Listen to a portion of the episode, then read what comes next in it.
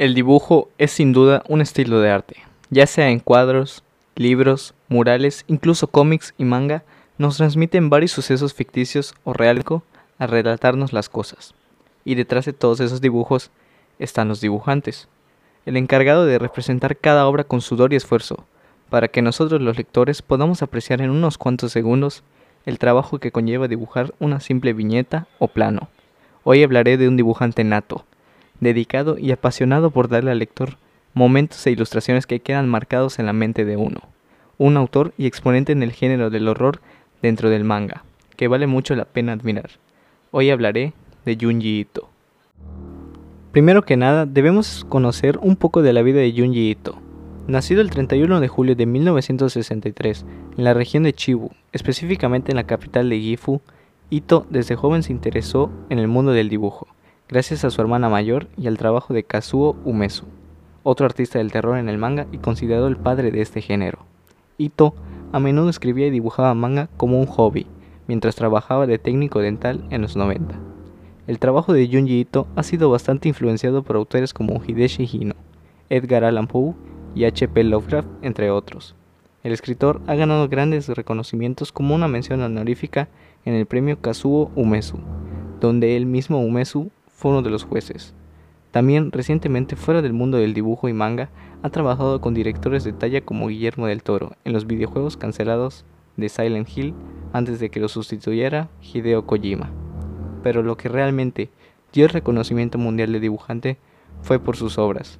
Junji Ito tiene bastante marcado el tipo de tema que se abordan en cada una de ellas, desde escenas grotescas, gente de lo más normal del mundo que poco a poco empiezan a actuar irracionalmente o hasta la imposibilidad de evitar a la muerte. Por ello, te hablaré de sus obras más significativas. Durante toda la carrera y trayectoria del autor, hay varias historias sobre él. Muchas son antologías, pero ahorita solo hablaremos de las tres más famosas que tiene.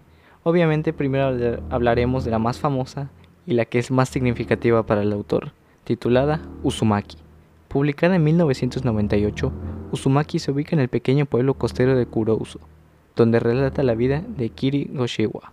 Ella presencia cómo el ambiente que supuestamente está infectado por los espirales va afectando poco a poco a los habitantes, al punto de obsesionarse con estas mismas. Una historia que lo más impresionante es el arte y el dibujo de Junji Ito. El detalle de cada viñeta es impresionante, y la historia te da un aire de misterio por conocer el origen de esta maldición. Luego tenemos Gyo, que significa pez en inglés. En inglés, en japonés, perdón. Es un manga situado en la historia de Tadashi y Kaori, una pareja que pelea para sobrevivir a una horda de peces que reviven encima de patas metálicas, que son propulsadas por un olor conocido como el hedor a muerto.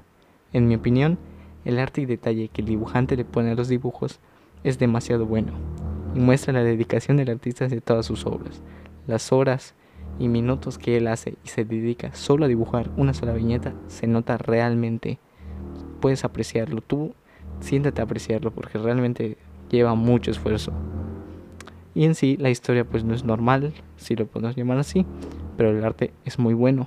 Es una historia un poco peculiar, pero que vale la pena. Por último tenemos Tommy. Es un manga dedicado a un público femenino y es la primera obra del autor.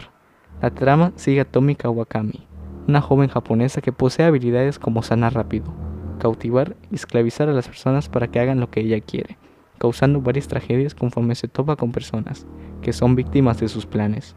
El detalle especial con la protagonista es bastante bueno, aparte de que es la primera historia y arte que dibujó Junji por lo que entre Uzumaki y Tomi se nota un gran salto, tanto en historia como en dibujo, pero ambas y todas son muy buenas. Sin duda, Junji es un gran exponente del arte del dibujo. El detalle que le pone a todo, a sus historias sacadas de su mente retorcida y que funcionen de manera orgánica, lo hacen digno de admirar. Uzumaki se puede considerar la cumbre de su arte. Todo el detalle, tanto en la historia como en los dibujos, incluso ver una sola viñeta sin conocerlo, te parecerá orgánico y simétrico. No cabe duda que tiene talento para el dibujo, y quiero ver aún más de sus obras de él para disfrutar. Todas o mayormente algunas han sido adaptadas a anime, de especial Tommy, que ha sido adaptada en dos partes, tiene una serie de antologías que él mismo dirigió y pues puedes verlas en varias plataformas donde pues ves anime normalmente. La verdad te lo recomiendo pues para saber un poquito más acerca de este autor, su historia y más bien el trabajo que él hace, tanto en el manga como en el anime, porque al menos él lo puede dirigir y está supervisando que se que sean sus ideas y todo lo que él quiere plasmar dentro de este anime. La verdad, Junji Ito se me hace un muy buen artista, la verdad. Es un genio en el sentido de que le plasma a través de unos dibujos sentimientos, emociones o hasta tipo alguna sensación de incomodidad. Con solo no necesitas sangre todo el tiempo para que pueda hacerlo. Hasta la historia, el ambiente y el entorno que él dibuja lo hace muy bueno. Pero, pues sin nada más para agregar, no olvides seguir el Instagram del programa que es de bajo podcast Espero te haya gustado el programa. Y si quieres algo más sobre este tipo de cultura oriental, que sea manga, anime, pues no olvides dármelo. Obviamente siempre que sea pues tipo de terror, de suspenso. Y de autores yo creo que voy a traer un poquito más de autores o un poquito más de historias, sea manga, sea anime. Pero obviamente para otro episodio. Ya me voy, me despido si quieren. Mi nombre es César Contreras y nos vemos en la próxima.